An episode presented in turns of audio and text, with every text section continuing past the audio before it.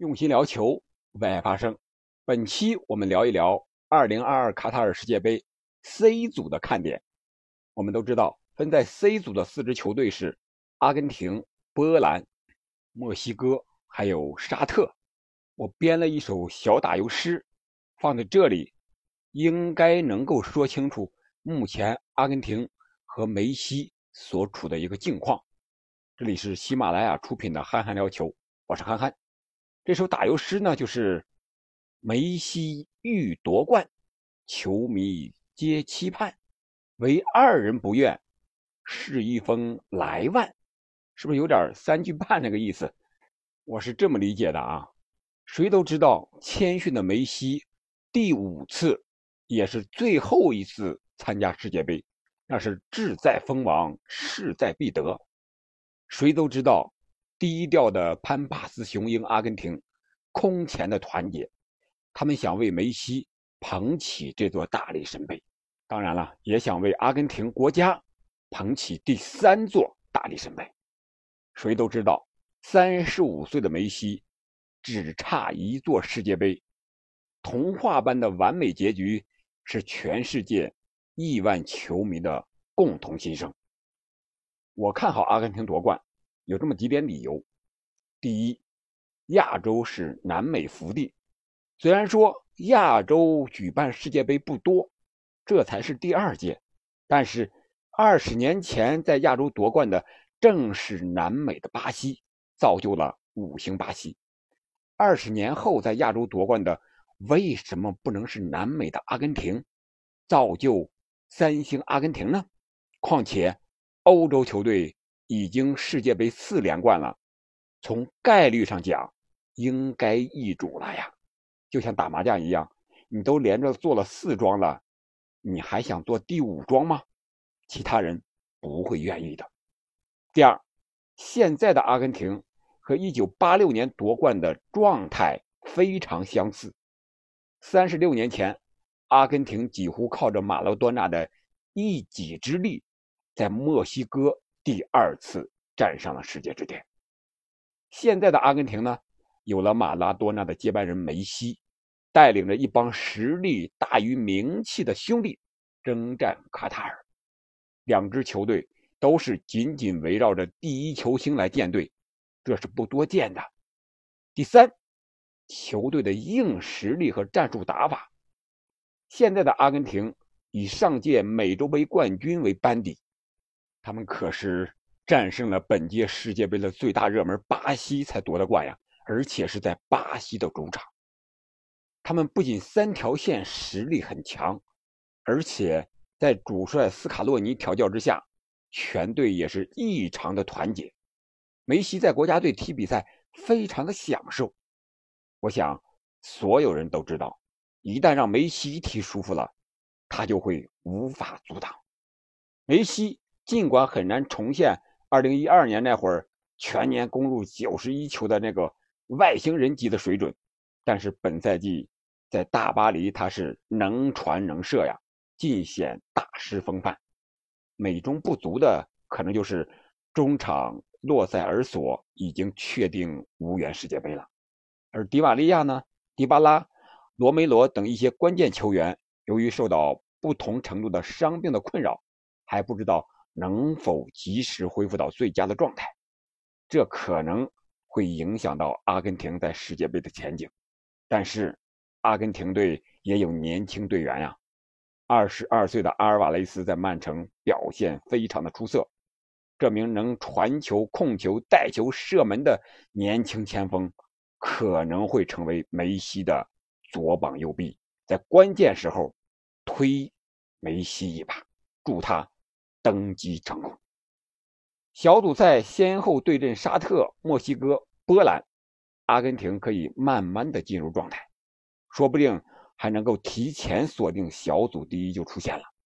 梅西在美洲杯决赛前的激情动员，也许会在十二月十八日的世界杯决赛夜再次上演啊！他当时是这么说的：“我们有一个目标，距离。”实现它只有一步之遥，让我们自信而冷静地踏上球场。举起冠军奖杯，带回阿根廷。我想，这是梅西的夙愿，也是所有阿根廷队员的夙愿，也是所有梅西和阿根廷球迷的夙愿。我们祝愿阿根廷好运，祝愿梅西好运。我们再说说其他的队伍，墨西哥就是我们经常传说中的那个世界杯十六郎。虽然连续七次小组突围，但也是连续七次止步于十六强。本届世界杯中北美及加勒比区预选赛的时候，墨西哥被同积二十八分的加拿大挤到了小组第二。对加拿大和美国的四场比赛呢，仅取得了两平两负的一个非常不好的战绩，可以说他们打硬仗的能力是有所下降的。被称为墨西哥吴镇宇的门神奥乔亚是他们的定海神针，而固执的阿根廷籍主教练马蒂诺呢，过于迷信旅欧球员，而且他和梅西在巴萨还有过交集，这个我们就不细说了。而对本国联赛成长起来的一些青年才俊啊，像莱内斯呀、维加呀、皮内达呀等等一些人，这位主教练却有点视而不见的意思，所以说他们只能大多数的时间枯坐板凳了。可以说，处在新老交替之中的墨西哥队，估计大概率还会延续他们十六郎的名号，毕竟。传统是不容易被打破的嘛。我们再来说说波兰。波兰呢，曾在1974和1982年两次夺得世界杯的季军，但此后的战绩却有一些让人大跌眼镜。2018年世界杯，他们作为种子队，却是小组赛两连败，小组倒数第一，提前出局。除了莱万，波兰还拥有像这个米利克呀。杰林斯基呀、什琴斯尼呀等一些实力派的明星球员，但是波兰整体实力还是稍逊一筹，尤其是后卫线缺少核心的人物，他们的后腰啊对防线的保护也不够有力。本赛季欧国联的比赛，波兰客场一比六惨败给比利时啊，表明他们也是欠缺这种和强队交手的能力和实力。他们的当家球星当然是施一峰莱万呀。虽然成名多年，今年在加盟巴萨后呢，莱万依旧表现出极强的终结能力和统治力。可惜他在世界杯上还没有进球的记录。面对送分童子沙特，打破世界杯正赛的进球荒，结束尴尬记录，恐怕是莱万最现实的目标。莱万在接受采访的时候也曾经表示：“他说，2018年世界杯是他职业生涯最大的失望之一，不仅因为我们无缘出线，更主要的原因是他们没有创造出任何机会，他也一球未进，让他感觉非常的受伤。我想，另一个遗憾可能就是在和梅西金球奖的争夺中落了下风。所以我说，前面的顺口溜里边有一个。”唯二人不愿，是一封来万，道理在这儿呢。那另一个人是谁呢？这个我们随后的节目再说。我不说，可能你也能猜得到。欢迎在评论区留言。这里面咱们接着说 C 组的这个看点。莱万和波兰要想阻止梅西登基，我觉得实力还是差的比较远呢。我们再来看看沙特。沙特虽然是亚洲的传统强队，东道主本届是卡塔尔，同为海湾国家的沙特可以说有了半个主场之力，但是在世界杯上的竞争能力他们是明显不足的。沙特球员脚下技术较为出色，可是他们面对硬桥硬马的欧洲队的时候，往往会非常的吃亏。比如说，2002年韩日世界杯的小组赛，他们0比8。惨败给了德国，而在上届世界杯的揭幕战上，又零比五惨败于东道主俄罗斯。那本届世界杯，面对失一峰的波兰，还有面对球王梅西，他们能失几个球？少失几个球，可能是他们本届世界杯最现实的一个目标。那 C 组的赛程呢，我也放在文稿里了，欢迎你到时候去看一下。然后我们继续今天的球场介绍这一个环节。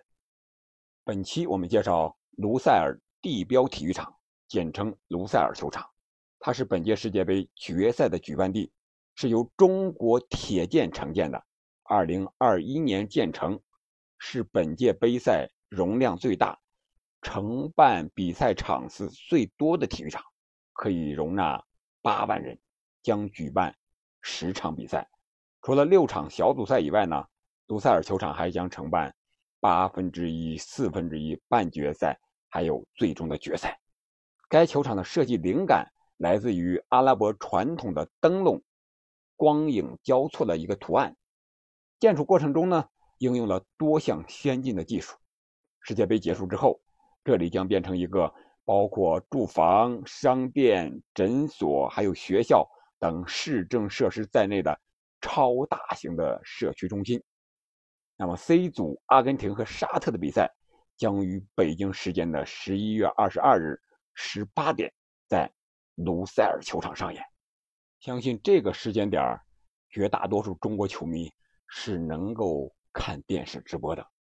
世界杯比赛开打之后呢？憨憨聊球世界杯来了，将分为赛前预言家、赛场风云录、赛后及时雨、大赛封神榜四个板块，和你不间断聊球。欢迎您关注、订阅、点赞、评论，我们下期再见。